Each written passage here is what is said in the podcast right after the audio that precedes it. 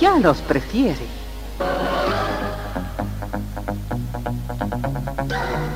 Somos RTC, la primera emisora deportiva del país.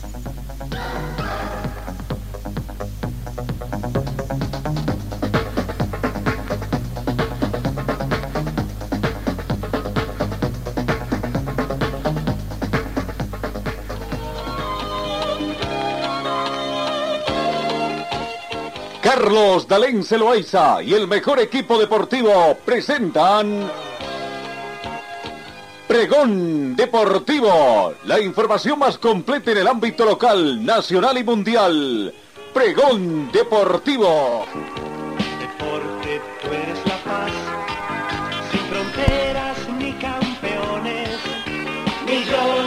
Amigos, ¿cómo están? ¿Qué tal? Tengan ustedes muy buenos días. Bienvenidos a esta edición, cesando prácticamente la semana, la última semana del décimo mes de la gestión 2022. Saludo cordial a todos nuestros compatriotas que nos siguen a través de las distintas plataformas sociales que contamos acá en las distintas redes sociales. 13 grados centígrados la temperatura actualmente en Cochabamba, un poco mayormente nublado. La mínima eh, temperatura registrada llegó a 11 grados, se estima una máxima de 27 en esta jornada. Em, tenemos vientos a razón de 3 kilómetros hora con orientación oeste. Eh, ha llovido un poquito, ha refrescado 4 milímetros en las últimas 24 horas. Se espera algo de lluvia leve en las próximas 24 horas, un milímetro de lluvia. La sensación térmica 12 grados, más fresca debido al viento. La humedad relativa del ambiente está en el 65%. El punto del rocío actual es de 7 grados. La visibilidad horizontal en este momento es de 27 kilómetros. Está completamente despejado. La presión barométrica llega a 1024 hectopascales. Comenzamos el recuento de la información deportiva. Desde España se da cuenta que en el caso Neymar 2, la fiscalía retiró la acusación contra todos los acusados. Después de las declaraciones de los expresidentes Sandro Rosell y Josep María Bartomeu en la audiencia de Barcelona, la Fiscalía no pedirá penas de prisión ni multas para ninguno de los acusados. La acusación particular DIS mantiene la petición de condena excepto para la madre de Neymar, Nadine González, que aseguró que solo tenía un cargo representativo en la empresa NN. Noticia importante en el juicio del caso Neymar 2, entonces la fiscalía retiró las acusaciones contra Sandro Rosell y el resto de los acusados, Neymar Jr., sus padres, Odivio Rodríguez, El Barca, El Santos y la consultora NIN después de declaraciones de este viernes del expresidente del Barca y también antiguo dirigente Josep María Bartomé en la audiencia de Barcelona, en las que negaron que hubieran participado en las negociaciones para fichar al futbolista. La fiscalía pedía cinco años de prisión y 10 millones de euros de multa a Rosell por presuntas irregularidades en el fichaje de Neymar por Barca en el 2013, tras la demanda que interpuso DIS pero tras escuchar las palabras del expresidente has retirado la petición. Cabe recordar que Bertame ya estaba exonerado por parte de la fiscalía. Bueno, algo de tranquilidad para Neymar entonces con esta situación que eh, se da eh, allá en España con los demandas a Neymar por supuesta defraudación fiscal también. Señor, señora, deje la limpieza y lavado de su ropa delicada en manos de especialistas. Limpieza de ropa Olimpia. Limpieza en seco y vapor. Servicio especial para hoteles y restaurantes. Limpieza y lavado de ropa Olimpia. Avenida Juan de la Rosa, número 765, a pocos pasos de la Avenida Carlos Medinaceli limpieza y lavado de ropa Olimpia. ¡Qué calidad de limpieza! Bueno, para el Campeonato Mundial Qatar 2022. Estamos a menos de un mes para que arranque este campeonato. Candidatos países hay muchos. Uno de ellos, Francia, se postula al bicampeonato con una selección estelar. La fórmula del éxito de, se, se conservará para el Mundial de Qatar, donde el DT Didier Deschamps volverá a contar con una estructura similar en cuanto a nombres, reforzada por la jerarquía de Karim Benzema. Eh, solo la selección italiana del régimen fascista 1934-1938 y el equipo brasileño que lideraba un joven Pelé, famoso Zey Pelé, en 1958-1962, fueron capaces de ganar dos copas del fútbol o Copa del Mundo de forma sucesiva en los 92 años de vida de la máxima competencia de la FIFA. Desde su primer título logrado como local en 1998, Francia se acostumbró a pisar fuerte las grandes citas. Disputó tres finales mundialistas y un par en la Eurocopa, de los cuales ganó dos y una respectivamente. La diversidad racial florecida en el seleccionado francés después de la audiencia en Italia 90 y Estados Unidos 94, se constituyó en el factor clave de su éxito, hecho comprobado en el repaso de sus últimos planteles. Por caso, el 65% del que conquistó Rusia 2018, 15 de 23 futbolistas, tenía de ascendencia africana, aunque la gran mayoría, 13, nació en suelo francés como producto del fenómeno migratorio de la segunda economía de la Unión Europea. La fórmula se conservará para el Mundial de Qatar, donde el técnico Deschamps volverá a contar con una estructura similar en cuanto a nombres, reforzada con la jerarquía de Karim Benzema, quien no fue convocado para la anterior cita por efectos del caso Balbuena. El delantero del Real Madrid estuvo casi seis años ausente en el seleccionado desde octubre del 2015, acusado de chantaje y su ex compañero Balbuena con un video de contenido sexual. Con la recusación del procedimiento judicial por parte de la defensa, la causa dio un giro hacia y posibilitó que tanto el entrenador como la Federación Francesa de Fútbol volvieran a considerar al astro de la Casa Blanca. Bueno, Benzema entonces actualmente con 34 años contará con segunda posibilidad mundialista tras Brasil 2014 en un pretórico momento de su carrera que le permitió ganar recientemente el balón de oro que entrega la revista France Foot. Francia es uno de los equipos candidatos a ganar la Copa del Mundo y veremos qué es lo que puede acontecer cuando estamos ya a menos de un mes para el inicio del campeonato mundial. Ya estamos a punto de ingresar en el mes de inicio del mundial, el mes de noviembre. Cambiamos, diputados estadounidenses y europeos pedirán una sanción para oligarca rusa, para oligarca en todo caso Vladimir Lisin, presidente de la Federación Internacional de Tiro por la invasión de su país a Ucrania, el secretario de Estados Unidos, del Estado de Estados Unidos, Anthony Blinken, y el alto representante de la Unión Europea para Política Exterior, Josep Borrelli, recibirá una misiva con el pedido de sanción para el ISIN de parte de diputados norteamericanos y del viejo continente, entre ellos Steve Cohen y Joe Wilson, ambos miembros del Congreso. Seguimos. Bueno, eh, en, este tema eh, comenzamos a ingresar en materia acá en nuestro país. Hoy es un día muy importante para ver un poco el futuro de nuestro país, ¿no? No sé si es el día de soluciones, pero por lo menos que va a marcar un poco qué es lo que va a acontecer en nuestro país en un futuro inmediato. en el tema deportivo, los conflictos sociales que está atravesando nuestro país eh, ve afectado a otro deporte, al ciclismo.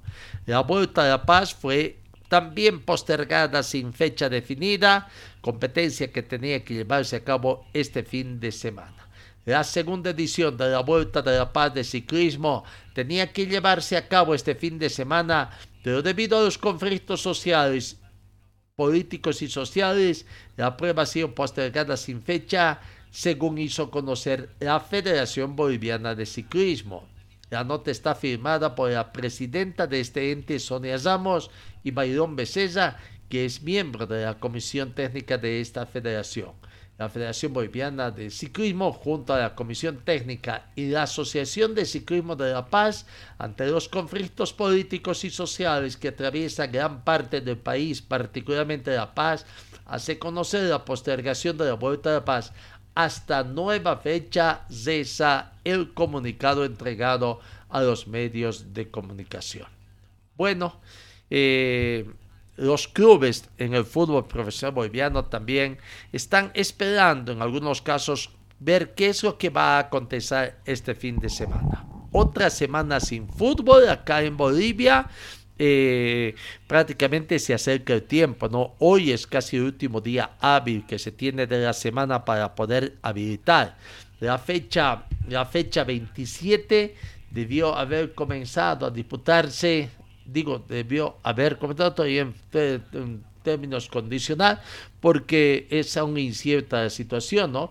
Para mañana sábado, el arranque del partido y de la fecha 27 con el partido Blooming The Strongest, Palma Flor Universitario ya jugarse el día domingo, Real Tomayapo con Guavirá, Bisterman con Always Ready también el domingo, el lunes, Zoya Páricos Real Santa Cruz, Universitario de Vinto Oriente Petróleo, Independiente Petróleo Nacional Potosí y Bolívar con ahorro. Los partidos programados para estos tres días de disputa de la fecha número 27.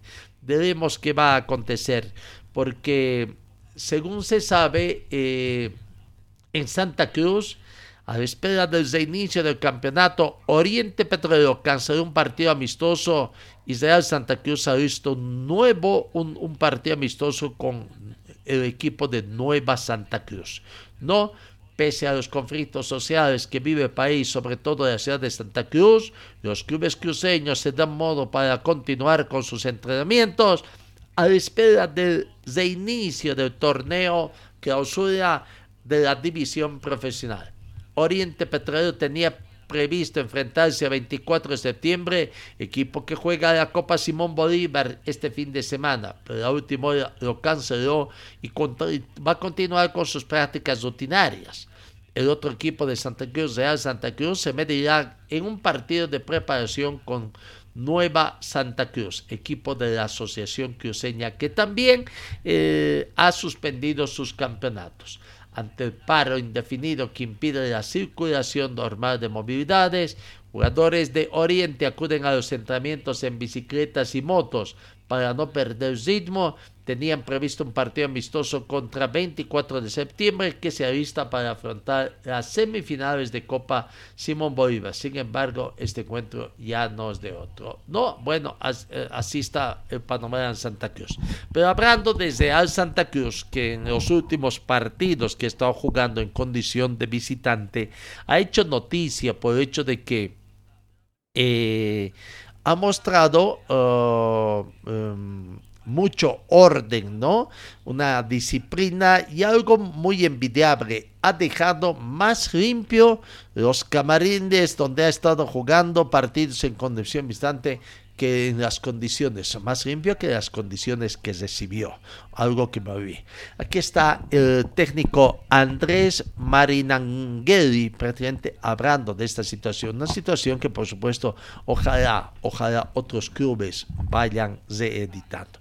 Aquí está la palabra del técnico desde Santa Cruz, hablando un poquito y sobre todo está resaltando esta situación de dejar muy limpio una situación que fue eh, eh, una iniciativa, en todo caso, fue de uno de los integrantes de su cuerpo técnico.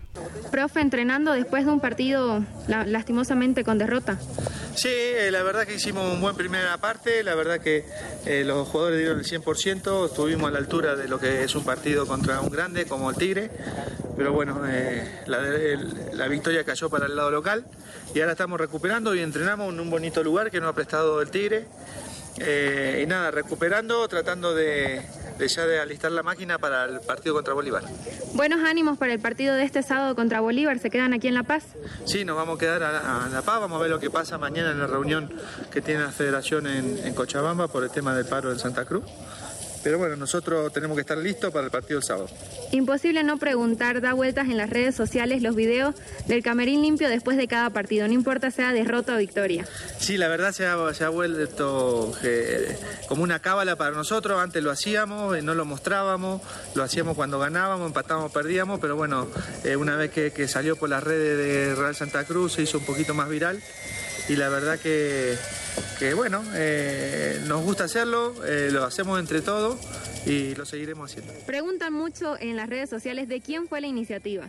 Bueno, la iniciativa empecé yo, empecé yo con, con Peter, el utilero, que le pedí ayuda y después cuando los jugadores y, los demás y los demás del staff vieron que lo que hacíamos fuimos juntando mano a mano y la verdad que entre poco en poco tiempo, en 10 minutos siempre se limpia el camarín visitante. Gracias, profe. 10 minutos, una situación que ojalá sirva de ejemplo también para otros, ¿no? En esta situación que tenemos en el fútbol boliviano. Algo, algo para destacar. Bueno, en Potosí ayer una conferencia de prensa. Real Potosí quiere resurgir, pese a que todavía tiene sanciones pendientes de parte del Tribunal Superior de Alzada, ¿no? Pero veremos cuánto puede ser este resurgimiento de Real Potosí, un grande del fútbol potosino. Eh, Real Potosí y los mundialistas del 94 unieron fuerza por esta causa. Van a jugar un partido amistoso ¿no? entre el seleccionado mundialista de Estados Unidos 1994 contra las figuras históricas del equipo de Real Potosí. El partido está pactado para el domingo 13 de noviembre, 3 de la tarde, en el estadio Víctor Agustín eh, Ugarte el propósito es recaudar fondos para la operación Retorno al Profesionalismo. La dirigencia actual de Real Potosí anunció la realización de este partido amistoso entre el seleccionado mundialista, repito, de Estados Unidos 94 contra las figuras históricas del cuadro. Veremos que vaya muy bien. Este no es la primera vez que hacen un partido amistoso para recaudar fondos. Esperemos que la hinchada del fútbol allá en Potosí se sume a esta cruzada para recaudar fondos, iniciativas que se dan de parte de uh, los dirigentes y todo. Bueno, Vamos, vamos, la Federación Boliviana está viendo todavía la opción de suspender la fecha 27 de clausura por los conflictos sociales, ¿no? Ha sido suspendido la fecha número 25, más que sí suspendido y sujetos de programación. La fecha 25, la fecha 26, la fecha 27 tendría que jugarse, como hemos indicado, entre este sábado, domingo y lunes. Y a la espera de que hoy, en la reunión que va a haber en Cochabamba por tema de los conflictos sociales de diferentes autoridades nacionales, tenga una solución. Pero bueno, nos tienen poca esperanza de que hoy se solucione, pero por lo menos se dé un principio de solución. Edwin Callapino, vicepresidente de la Federación de Fútbol, ha indicado que lo más seguro es que la fecha de 27 también se suspenda porque es imposible que el paro cívico se levante a tiempo para que los clubes puedan preparar su logística, impresión de boletos, eh, eh, dosificación, e-, etcétera, etcétera, etcétera. Eh, además, seguramente muchos vuelos van a estar llenos y es muy difícil de conseguir para los equipos que tienen que salir a jugar en condición de visitante.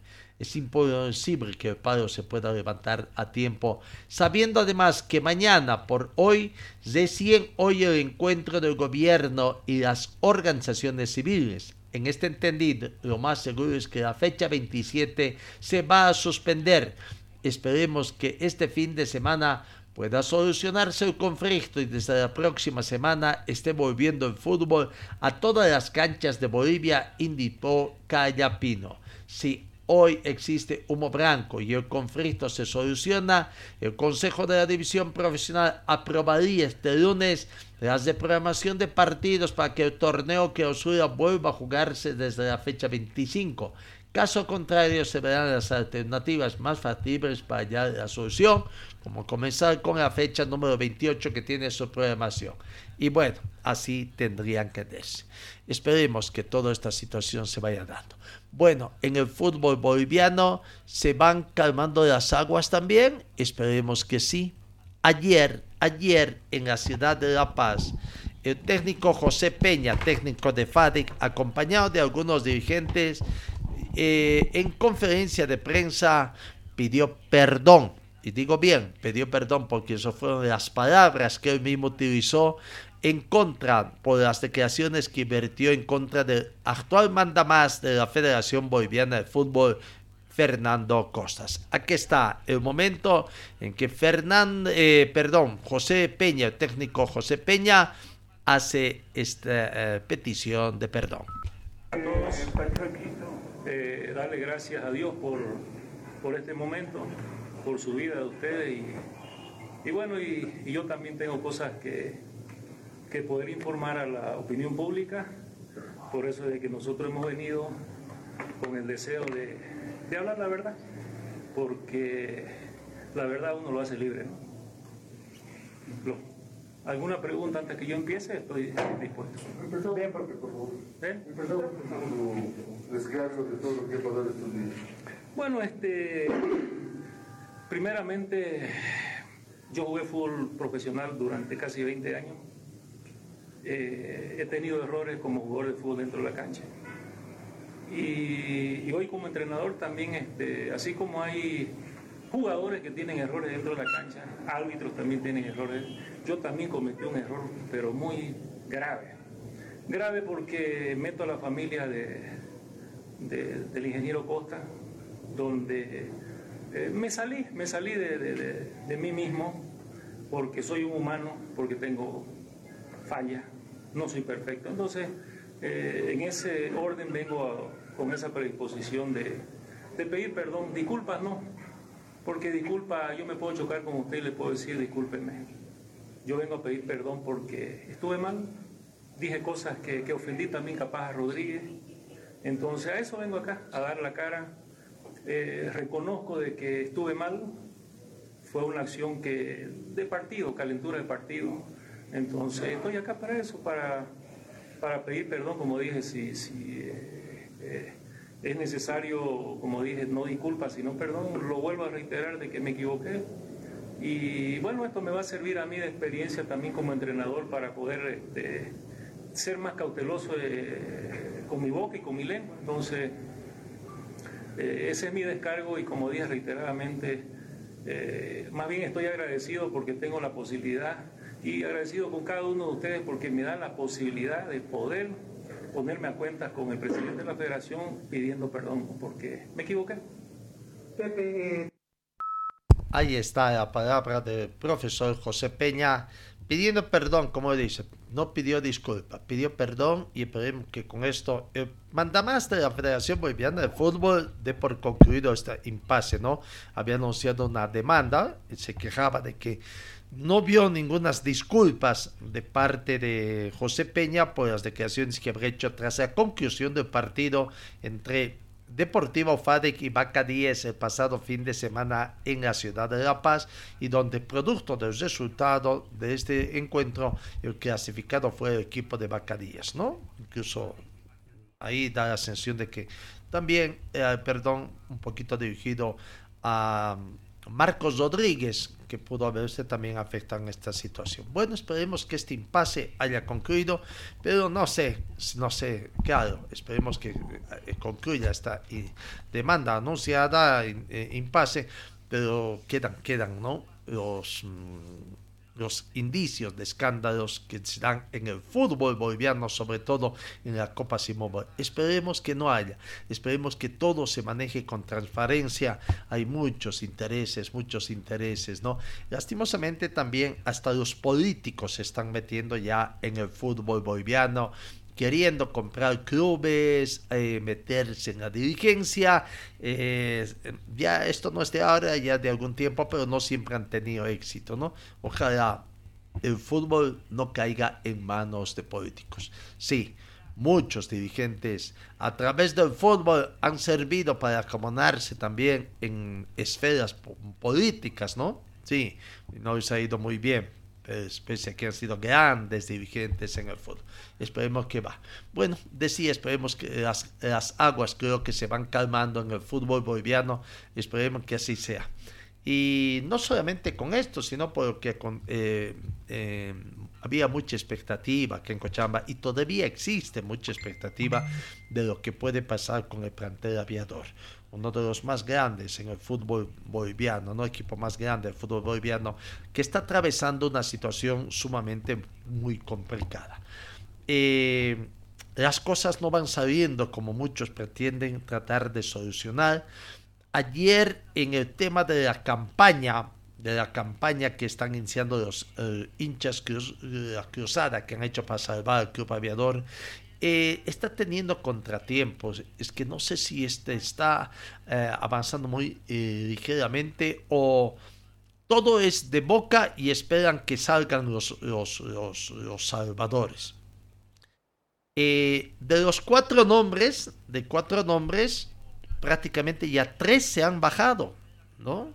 de Paso con Padre Orlando, parece que no aceptó, no, no figura. Eh, comediante, comunicador eh, se excusó, no quieren.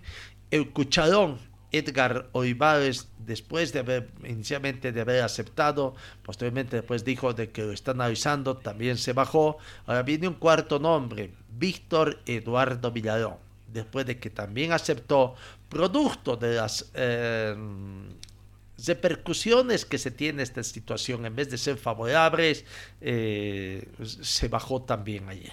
Declinó es formar parte de estos uh, hombres que piensan, pueden manejar los dineros que se vaya a recaudar. Y vaya, que de los dineros que se piensan recaudar, digo, y parece que esto va todavía con mucho, muchas... Em, eh, diríamos simplemente gente que aparentemente detrás del teclado eh, solamente dice que sí va a apoyar, pero no hay. Muchos dicen que están esperando la apertura de la cuenta. Bueno, también los integrantes de esto dijeron de que eh, no van a permitir que nadie reciba el dinero. Pero bueno, hay una situación que se va dando. Están teniendo primero el tema de los contratiempos, contratiempos en las personas que fueron designadas, invitadas, ¿no? Habría alguien solamente que es uno que no sé si hoy se pronuncia, Oscar Gardo, periodista deportivo, que también dio a entender ya de que ha recibido muchas críticas de parte de su familia y bueno, no va a ser. El otro tema pasa es que hay tanta ignorancia en el tema de los requisitos que se tienen para abrir una cuenta no es muy complicado, no es muy complicado, es cierto, pero por ahí sí una institución bancaria tiene algunas cositas más de restricciones con relación a otra institución bancaria, pero en el fondo es casi similar, ¿no? Las cuentas. Se complica mucho más cuando ah, uno quiere abrir dos cuentas da la sensación que esta campaña estaba con el deseo de apertura dos cuentas. No sé si son cuentas eh, de ahorro, cuentas corrientes, como pretendan manejar. Eh, pretenden de que los muchos van a tener acceso a la información. No, de que mm, podrán esperar de que los integrantes de esta comisión que va a manejar sean transparentes, hagan una revisión, eh, una información de los dineros que han sido depositados, esa es otra cosa, ¿no? Pero que creen que van a ir a preguntar al banco y les van a dar información cualquier hincha que sea, dudo mucho. Eh, creo que incluso no están pudiendo recabar el monto mínimo de apertura. Hay, hay instituciones bancarias que exigen un monto mínimo. Difiere mucho cuando es en moneda nacional, eh, desde, desde apertura en cero, con que después vayan depositados dineros, otros esperan desde 100 bolivianos que hagan en el momento de apertura, otros van un poquito más, ¿no? Eh, equivalente a 500 dólares o su equivalente moneda nacional, mil dólares en el caso de monedas extranjeras, que va, ¿no? Eh, en esa situación. Pero bueno, el tema es que no sé si es que quieren que este dinero solamente se maneje cómo pensarán sacar los recursos. Si es caja de ahorro, solamente presencial, si es cuenta corriente con emisión de cheques, en fin. Pero algunos bancos, algunos bancos también ponen límite para las personas mayores ya. Claro, no se hacen problema cuando una persona ya tuvo su cuenta, va pasando los años, va pasando los 70 años, y no hay problema de que pueda seguir manejando, pero van poniendo un poco ya de reparos en algunas cosas, ¿no? Eh, para otorgación de créditos, como esta cuenta no va a ser para de cuentas, pero a veces es la ASFI eh, quien prácticamente pone los requisitos. Habrá que ver, ¿no? Que abrir una cuenta nueva con personas mayores de 70 años puede ser, puede ser un problemita también en algunas instituciones bancarias. Habrá que ver esta situación. Pero bueno, siguiendo con el tema, son contratiempos que están teniendo, veremos qué va a pasar. Eh, ayer, hablando más del tema de Wisterman, había una preocupación porque el tiempo avanzaba, Wisterman, sus jugadores estaban en camarines, el tiempo avanzaba, ya comenzaba a entrar eh, prácticamente el ocaso de la tarde y Wisterman eh, parecía que no iba a entrenar. Estaban esperando la presencia de la dirigencia de Wisterman para ver si es que se les pagaba o no. Y bueno, no se les pagó ayer, no se les pagó. El compromiso de que a partir de hoy se les va a pagar en un porcentaje y el día martes, el martes va a continuar el pago de los sueldos comprometidos por el actual presidente de la institución aviadora. Entonces, ahí está. Eh, ayer no se pagó, dice de que por ahí los dineros tardaron en llegar, se cesó el banco y el día martes primero de noviembre, y es otro mes, otro mes más que se acumula y bueno, tratarán de honrar su compromiso. Los jugadores aparentemente aceptaron o eh, no quisieron hacer, no sé si postergaron o qué, 24 eh, horas, pero bueno, el entrenamiento que comenzaron allá cerca de las 17 horas con 30 minutos o un poquito más creo, bueno, ya no fue seguramente todo como pensaba, pero, algún movimiento de entrenamiento, claro, también con el tema de que todavía no se sabe qué va a pasar, si va a haber fútbol o no va a haber fútbol este fin de semana. Vamos entonces, comencemos a escuchar, hubo conferencia de prensa también. Y vaya, las cosas como que se van tranquilizando. Al comenzar la conferencia de prensa, el gerente deportivo, eh, Alex da Silva, eh, pidió la palabra al tiempo de comenzar y expresó sus disculpas a Adrián Arismendi y a la prensa en general por lo acontecido días antes y ese impasse que tuvo, ¿no? Eh, Adrián Arismendi también eh, tuvo la oportunidad, pidió la palabra y también se excusó, pidió disculpas y reconoció de que había estado un poquito eh, equivocado al haber levantado la voz y creado ese conflicto. Bueno, eh, ¿Será que con eso un poco se soluciona? Eh, recordemos que el sindicato de la prensa ha, anunciado el inicio de una demanda. ¿Será que con esto también se pone punto final? No que hay, que hay otros temas también en el sindicato de la prensa, pero veremos si ese anuncio de inicio de demanda con esto también vuelven las aguas tranquilas, pues por lo menos con los del circo y periodistas, no sé, o por lo menos con Adrián Arismendi, la cosa creo que se ha calmado. Todo vuelve a lo anterior, ¿no? A la situación. Bueno, vamos a lo que más nos interesa, al tema de la intranquilidad que había ayer en el plantel de jugadores. Los jugadores no hablaron, no quisieron hablar, seguramente hoy se pronunciarán después de que eh, comiencen a cobrar. Me imagino que desde la mañana cobrarán o como estará previsto, nos he hecho conocer más detalles de la situación. Pero aquí está la palabra de Gary Soria. Primero hablando esta situación de, de disculpas que hubieron entre ambos bandos, entre su gerente deportivo y la prensa deportiva, parte de la prensa deportiva, eh, eh, el hecho de que él no se está ocultando, dice, va a la cara, no, no pudo cumplir con ayer, sufrieron algunas contingencias para que pueda cumplir con lo que había prometido, pero bueno, eh, simplemente se retrasa en algunas horas el inicio del pago. ¿No? Porque tampoco todo esto va a terminar aparentemente el día martes, ojalá. Y el miércoles es feriado, ¿no?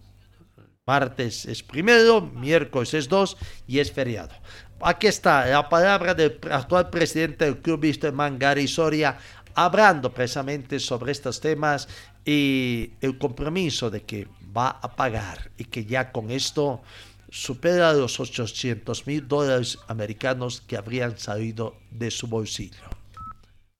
Muy bueno eh, eh, disculparse porque es de, varones, de, todos saber eh, reconocer también nuestros momentos de repente de, mucha tensión que, estamos, que hemos estado viviendo, pero felicitarles a ambos porque eh, de mucha valentía lo que acaban de hacer. Y bueno, eh, quiero decirles que hoy en día Wilserman eh, necesita tranquilidad, paz.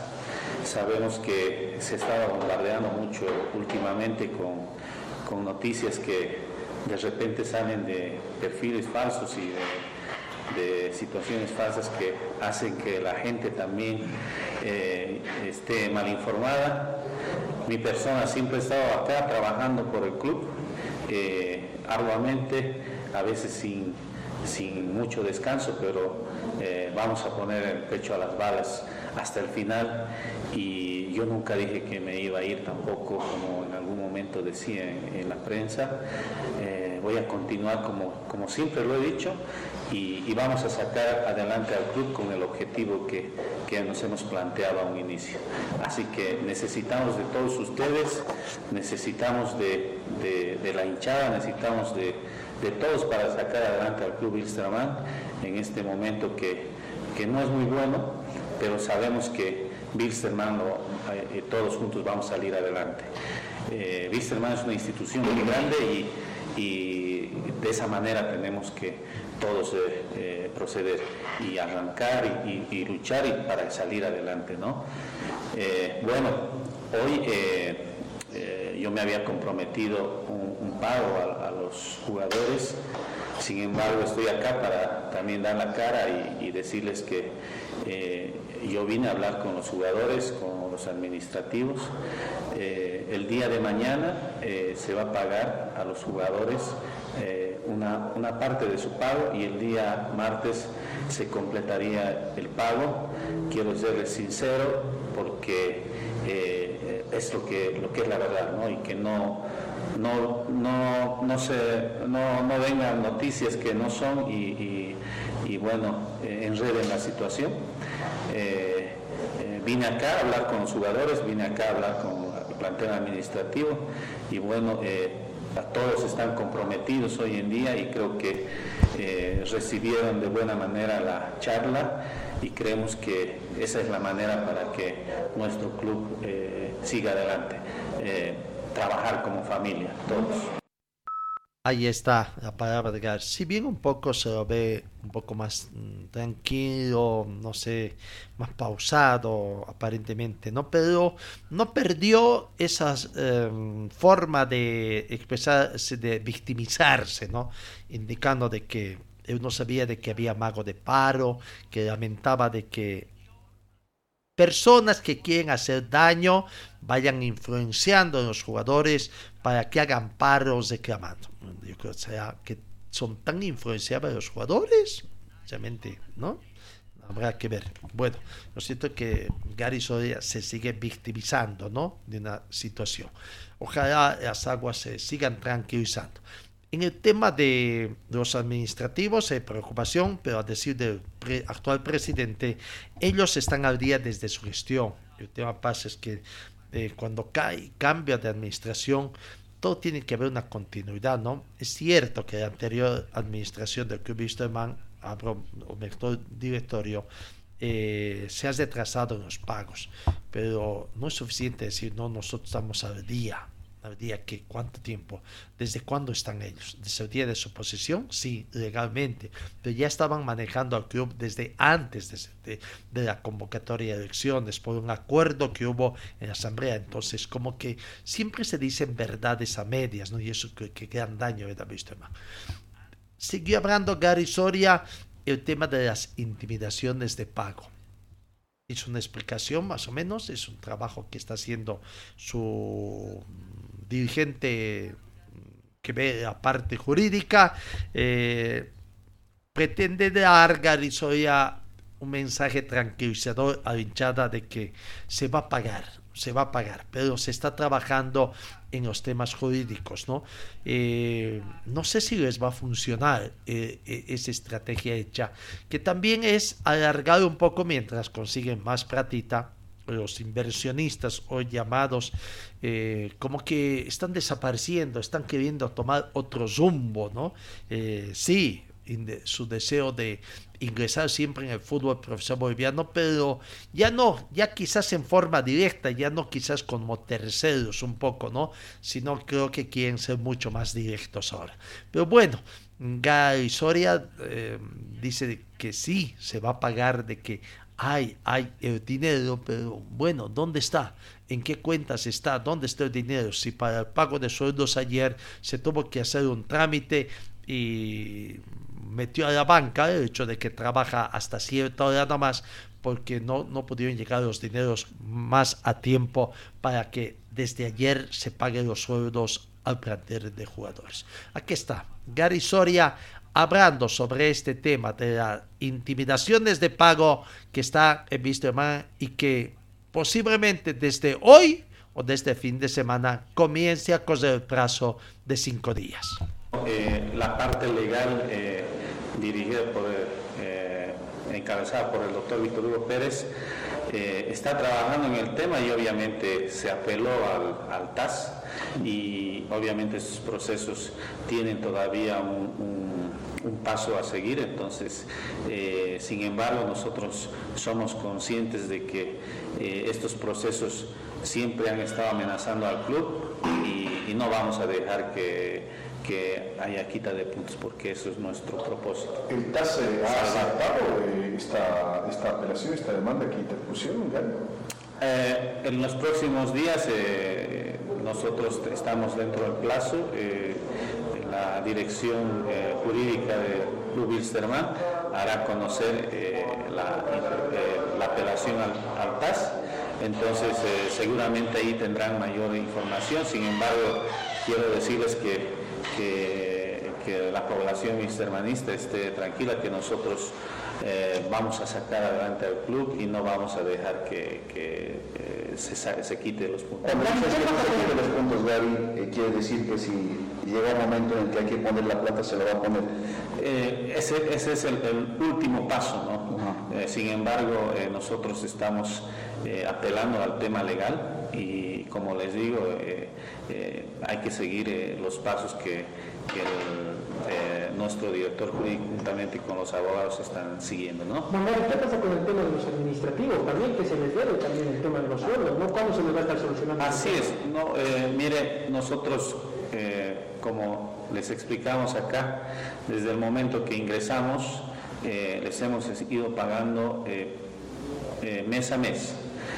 seguramente este último mes hubo un retraso de unos 10 días aproximadamente, que no justifica para que ellos también realicen, eh, bueno, una protesta, pero sin embargo nunca hablaron de paro ellos, ¿no? Eh, simplemente reclamaron pago. Pero indica que se cinco meses. No, pero esos cinco meses son pues los cinco meses que nos dejaron atrás con Grover Vargas. Nosotros, desde el momento que ingresamos, ningún mes se les ha dejado de pagar. Entonces, si ellos tienen un retraso de cinco meses, son el retraso de la anterior dirigencia. Ahora, obviamente eh, sabemos que ellos necesitan y hemos hablado con ellos para que estén tranquilos y la semana siguiente también van a poder cobrar su... su... Bueno, los administrativos la próxima semana podrían estar cobrando según este compromiso eh, 813 mil dólares americanos dicen que en sus bolsillos ya habría ah, eh, invertido en las cuentas de Wisterman el actual presidente. No, eh, en el tema de la campaña de hinchas, también dijo de que sí ve con buenos ojos y que también ellos están con obligación de sumar, ¿no? De que toda iniciativa, no sé cómo va a dirigir esto cuando los hinchas han dicho que esto va a ser. Pero es bien complicado tratar de separar esta situación. Eh, si el dinero que se piensa recaudar eh, va a dirigir para los pagos, ¿cómo se va a hacer los pagos? Las personas que van a manejar no tienen ninguna situación que les dé una representatividad eh, legal al plantel de Vista Entonces, conociendo cómo viene la mano, con personas de muy poca de muy poca fe, diríamos así, eh, de actos en cuanto a sus comportamientos, eh, realmente podrían pagar. Esos dineros tendrían que ingresar, hablando de modos operando prácticamente, siendo prácticos, a las cuencas de Wisterman para que salga de ahí ante cualquier otra situación jurídica que se presente, se demuestre de que salió, porque puede decir que ese dinero recibieron de terceras personas, pero no como pago, sino como acción. Realmente es bien, bien complicado el tema, el tema. Y acá tendrían que ser personas prácticamente muy ejecutivas las que estén viendo la forma como van a manejar. No quieren involucrar al directorio, tienen miedo porque ya no hay confianza en el tema de, que dicen una cosa como que ya perdieron la credibilidad. No precisamente aquí está el mandamás del equipo de Wisterman hablando, hablando sobre la campaña de los hinchas y algunos otros temas más, eh, poniendo punto final a esto de lo que es el Wisterman y ayer el compromiso de pago que se retrasó en algunas horas. Todo movimiento es bueno, ¿no? De iniciativa para poder recaudar fondos, tiene un, buen fin y sin embargo siempre todo movimiento tiene que ser transparente porque es, es la única forma para que también los hinchas y toda la población pueda dar todo de ellos, ¿no? Sabemos que la población cochabambina siempre se ha caracterizado por, por ser solidaria, entonces eh, eh, todo, todo todo movimiento para ayuda a Wilson es bienvenido. Como club se van a sumar también ustedes a esta campaña, a este proyecto que, que tienen los hinchas. Por supuesto, nosotros como club eh, nos vamos a sumar porque todos somos Bilserman y por encima de todos, como les decía, está la institución. Entonces a nosotros nos corresponde eh, sumarnos a las buenas iniciativas y creemos que eh, es el camino para que nuestro Bilserman también salga adelante.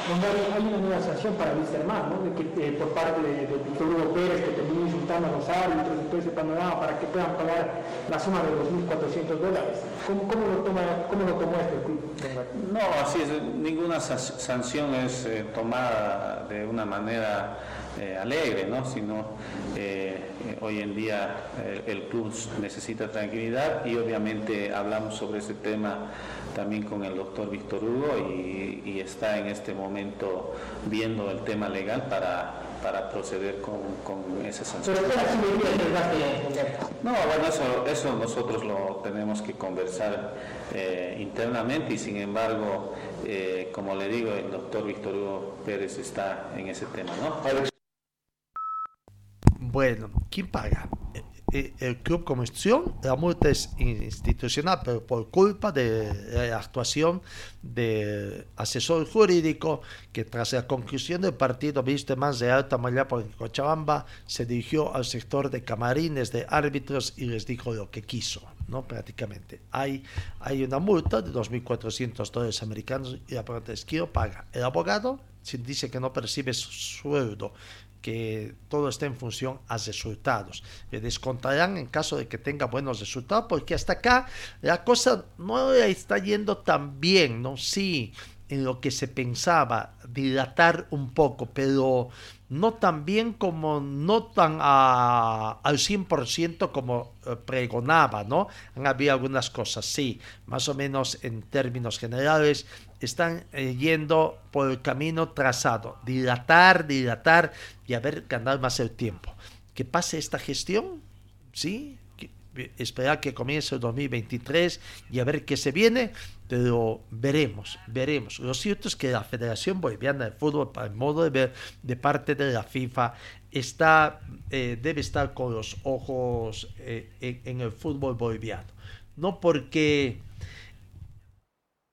eh, el señor Telles, ex dirigente de Wisterman, Freddy Telles, ex dirigente de la Federación Boliviana en la era del eh, difunto presidente de la Federación Boliviana, César Salinas, eh, ha hecho conocer de que emitió una denuncia contra el club de Stronget y que está involucrada la Federación Boliviana de Fútbol, también la Comisión de Elecciones, eh, Comité de Elecciones, por las elecciones que ha llevado en The Strongest eh, último tiempo.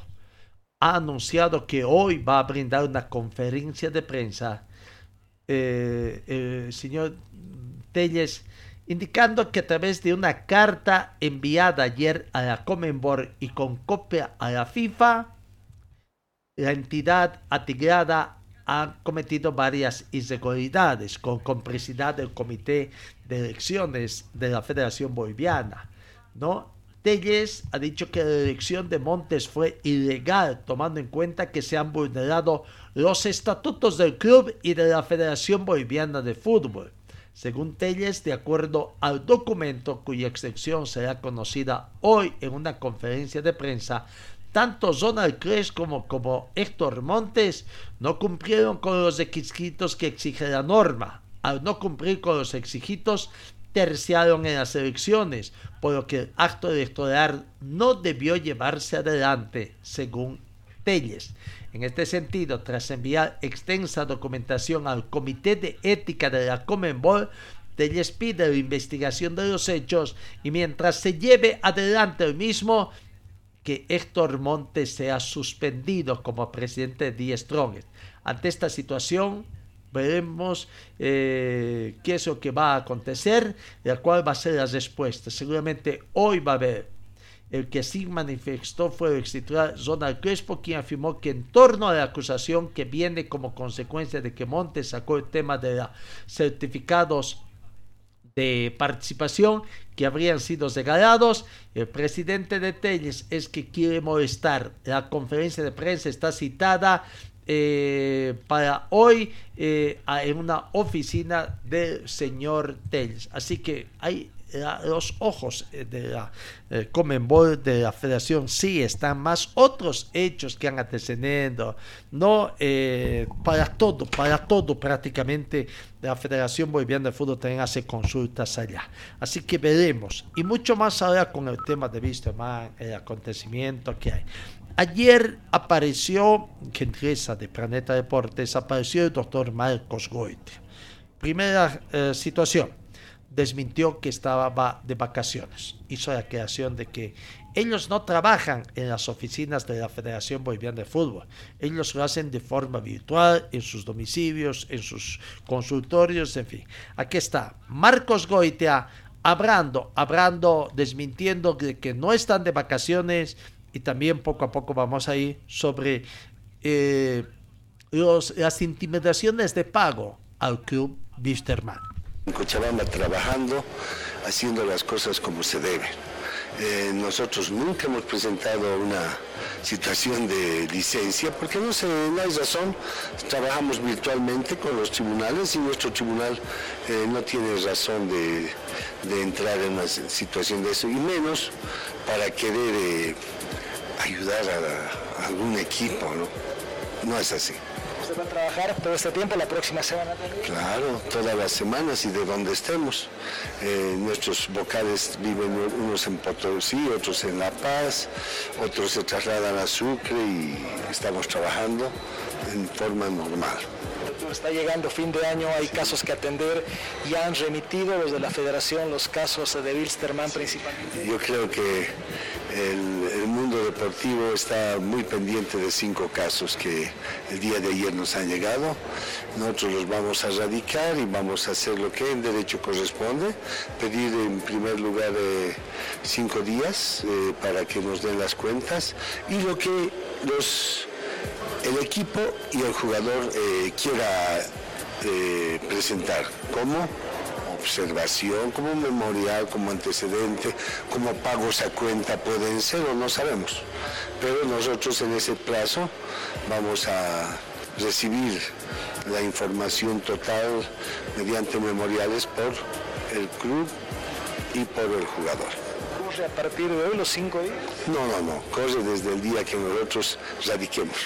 O sea, eh, me imagino que hasta el sábado vamos a estar radicando nosotros eso y, y bueno, después de eso sí vamos a, en estos cinco días, como usted dice, todavía se puede argumentar, se puede todavía negociar. Bueno, entiendo que esto ya está cerrado, ¿no? Pero se puede negociar. Yo creo que han negociado, club y jugadores han negociado estos aspectos. O sea que pueden darse. En muchos casos, yo le cuento casos de Sport Boys, de Aurora, caso de Real Potosí, de, sí, Real Potosí en una ocasión, y bueno, hartos casos que en esta situación han pagado y, y, también hay que ser franco en esta situación. En muchos casos Favor ha sido quien intervenir muy bien y ahí yo los he felicitado porque han sido excelentes mediadores para lograr que, que no pierdan puntos los equipos y los jugadores cobren no la totalidad de la plata, pero parte de su sueldo y haya un, unos eh, compromisos de pago. Bueno, ahí está la primera parte de, de estas palabras del, doctor Marcos Goitia, ¿no? Eh, ¿Hay posibilidades todavía? Sí. Bueno, el tema todavía para nosotros un poquito no muy claro. A partir de la radicatoria, sabiendo de que hay una un procedimiento burocrático que demanda sabemos muy bien, a veces no lo hacen. Sí, a veces lo hacen con una agilidad asombrante, pero otras veces no, se demora más. Eh, doctor Marcos Goite dijo que posiblemente hoy o hasta mañana, mañana sábado, mañana es media jornada más, podrían, podrían radicalizar estas de intimidaciones de pago para notificar al club el número de cuenta, ¿no? O sea, cuando se tienen que esperar una cosa. Lo que queda claro es que eh, ya tendrán los números de cuentas según favor, sí. Eh, ya deben tener ahí la situación. Pero les van a mandar al Club Wisterman hasta que reciban prácticamente con toda seguridad esto en noviembre. En noviembre van a coser los plazos, ¿no? Eh, tomando en cuenta el feriado también. Entonces, Semana Santa pueden pasar tranquilos los dirigentes de Wisterman todavía tratando de conseguir plata. Cuando se vencerá el plazo el próximo fin de semana? Queda para la subsiguiente semana, en fin, una serie. Aquí está el doctor Mar Marcos Goidia hablando de los procedimientos a seguir una vez de que se radicalice estas eh, intimidaciones de pago. Radicamos y decimos, señores, eh, al, club, al club y al jugador presenten su cuenta bancaria de acuerdo al artículo 215 de la Ley General del Procedimiento Laboral nuestro, que dice que el jugador, aunque tenga apoderado, tiene que hacer el cobro directo. Entonces eso hacemos normalmente. Y en eso lo que, lo que presentan los clubes. El club puede decir, señores, hemos pagado 50%, falta esto, tenemos un compromiso de pago, lo que ha pasado en muchas ocasiones. Entonces hemos suspendido el,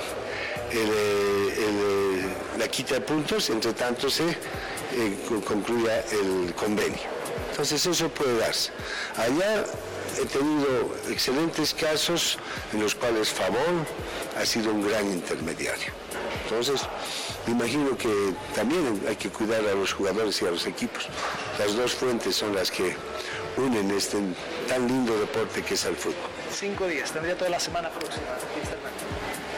Eh, el tema es el sábado notificarán, nosotros pasamos a la federación, a nuestra secretaría, seguramente el martes están notificando el miércoles. Ese es el, ese es el, tracto directo. Claro, posiblemente la notificación el martes y a partir de ahí entonces, cosa de los cinco días, o miércoles, el miércoles es feriado, quizás faltó decir o jueves, y bueno, ya tenemos otra vez el fin de semana. Eh, no, y recordemos que estos son de cinco casos donde están dos ex, dos ex directores técnicos, Vanegas, Mauricio Soria, y tres exjugadores, Damián Licio, Gilbert Álvarez y Cristian Coimbra, ¿no? Eh, otra de las dudas que había manifestado nosotros es que uno no tener la documentación ahí que pueda analizar. Eh, si es por jugador, la quita de tres puntos, pero el doctor Goitia, hizo la creación correspondiente, de que es por grupo de demandas, ¿no? En este caso por estos uno. Pero también hay otros otras demandas que estarían también por ingresar ya otra vez al Tribunal Superior de Alzada con intimidaciones de pago, ¿no? Así que, bueno, el tema de Wisterman, eh, la gente de Wisterman tiene que preocuparse porque esto, esto está creciendo como ganando el tiempo, pero todo se, se está juntando. Aquí está la explicación, la creación del doctor Marcos Goita, refiriéndose a que por grupo, no es por demanda, sino por grupo, la quita de tres puntos que está amenazando al plantel de Wisterman. Lo definitivo, porque así hemos hecho. Este, hemos hecho y ustedes han visto. Imagínense que hubiéramos quitado Sport Boys de siete jugadores a tres puntos, o sea, ya no había Sport Boys, ni en la B, ya perdía dos categorías, ni en la Nunca hemos hecho eso. Entonces, además la proporcionalidad del, caso con las sanciones tiene que ser clara. Y esa es una situación que la hemos sacado nosotros como tribunal. No viene de ninguna eh, norma. Y es una cosa que en derecho corresponde. Porque no se podría quitar 15 puntos, 20 puntos en un día. Eso no está bien, eso hemos visto y entonces en base a eso hemos trabajado. Ya no podemos cambiar. Ahora, si viene uno solo casito suelto de un jugador, corresponde tres puntos. Pero normalmente son bloques. Eso es lo que se tendría que cambiar en el reglamento que tienen que hacer. Yo creo que también vamos a nosotros más bien pedir que en bloque. Vamos a tratar de que los, las sanciones sean en bloque. ¿no? Y que también las, los dirigentes eh, creo que tienen que tener responsabilidades. Porque no se pueden manejar los equipos y dejarlos en la quiebra, irse felices. ¿Bajo, bajo qué responsabilidad están eh, la gente que maneja los equipos? O sea, eso es tan importante que nos pongamos y nos sentemos todos, ¿no? Nosotros los tribunales con la experiencia que tenemos, porque estamos matando equipos y no es como dice el Paniagua, no hay, no hay fútbol sin jugadores, no hay fútbol sin dirigentes. En San José hay 20 jugadores, están los jugadores, pero si no hay un dirigente, es al revés. El que, si hay plata hay jugadores, si no los jugadores ya han muerto. ¿Cuántos jugadores han muerto? Hablaremos Sport Boys, hablaremos de, de, Potosí, hablaremos de San José, por lo menos unos 500 jugadores, chao. Entonces, ¿qué es eso? Esta es una conjunción entre jugadores y dirigentes y hay que cuidarlos a los dos. Y si no nos cuidamos y queremos castigar a uno en detrimento del otro, el fútbol está muerto. Entonces busquemos las soluciones como dirigentes del fútbol, tribunales del fútbol, porque ahí nosotros también queremos que haya más fútbol. Yo soy presidente de un tribunal no porque mm, soy un fanático del fútbol, pues sigo jugando fútbol, tengo mi equipo senior, Roberto Prada. Entonces, ¿cómo es eso? los que amamos el fútbol tenemos que pensar que tenemos que continuar en este amado deporte. Pero ¿quiénes? Los futbolistas, los y ustedes la prensa, pues, sin dañarnos. Bueno, ahí está la palabra de don doctor Marcos Goiter, ¿no? Eh, pasado, pasado el feriado de Día de Difuntos, de Todos Santos, eh, hasta ahí tiene más o menos tranquilidad la, la hinchada de Viste también con esta situación.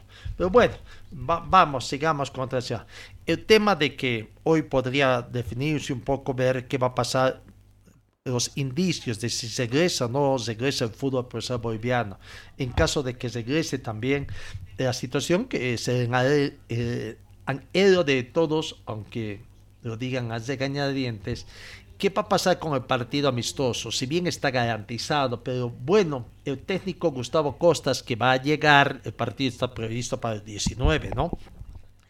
Costas va a llegar eh, a partir del 8 hasta el 10 de noviembre, pero ¿qué va a pasar? El campeonato va a sufrir de la división profesional del fútbol boliviano va a sufrir unas reprogramaciones, está previsto que termine más o menos antes de esa fecha, pero ¿qué va a pasar? Los clubes ahora, los clubes se darán jugadores sabiendo de que si el campeonato termina hasta la fecha 30, eh, para ese partido ¿Podrán los técnicos que ceder a sus jugadores sabiendo que tanto arriba en el tema de, del título como hasta la panza media eh, en el tema de ubicación de los equipos en los ocho primeros lugares en la tabla acumulada que se parte de los premios eh, a eventos internacionales.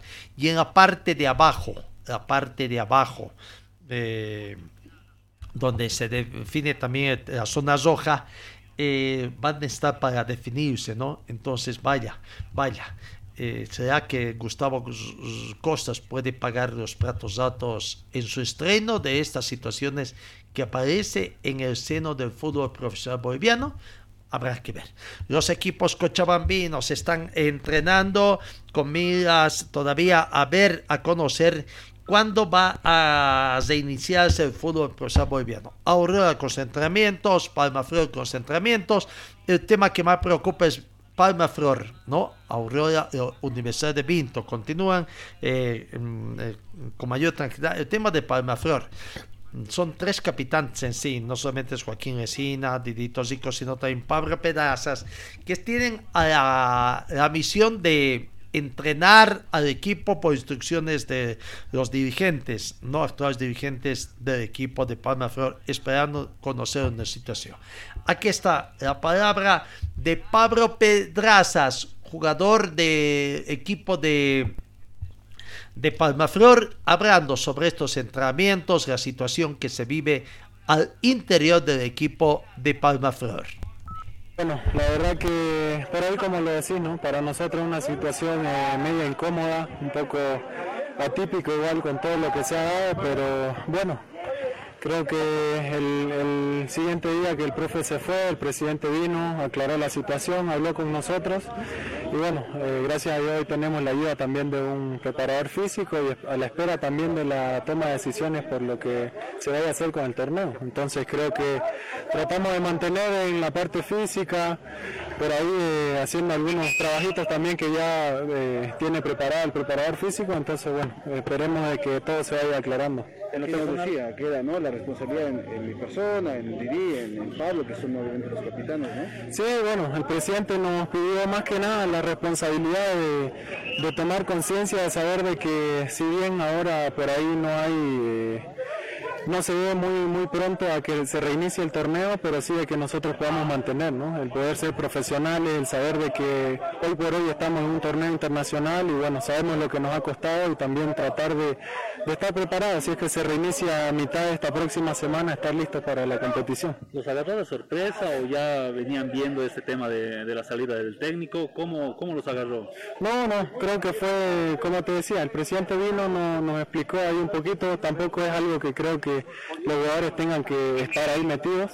Creo que es un tema entre ellos, entre la dirigencia del cuerpo técnico. La verdad que incluso el día que se despidió, él habló con nosotros, nos comentó de que teníamos que seguir eh, trabajando de la mejor manera y no se habló nada de ese tema. Entonces, por nuestra parte, pues sí, agradecidos con el profe, entendemos también de que la diligencia quizás tendrá sus motivos, pero ahí también hay postura de que dicen falta poco, cómo lo vas a sacar y todo eso, pero bueno, nosotros hoy por hoy nos debemos al club, a una institución y bueno, trataremos de hacerlo mejor y también, como hemos compartido con el profe, pues desearle lo mejor donde él esté. ¿no?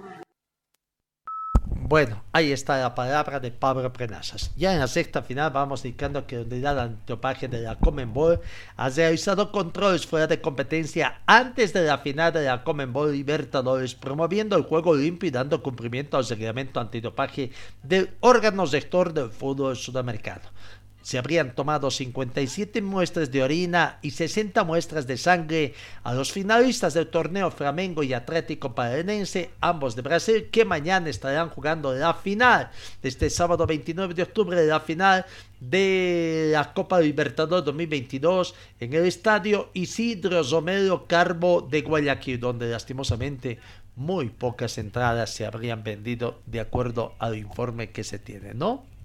Señor, señora, deje la limpieza y lavado de su ropa delicada en manos de especialistas.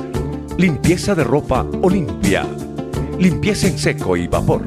Servicio especial para hoteles y restaurantes. Limpieza y lavado de ropa Olimpia. Avenida Juan de la Rosa, número 765, a pocos pasos de la Avenida Carlos Medinaceli. Limpieza y lavado de ropa Olimpia. ¡Qué calidad! De limpieza.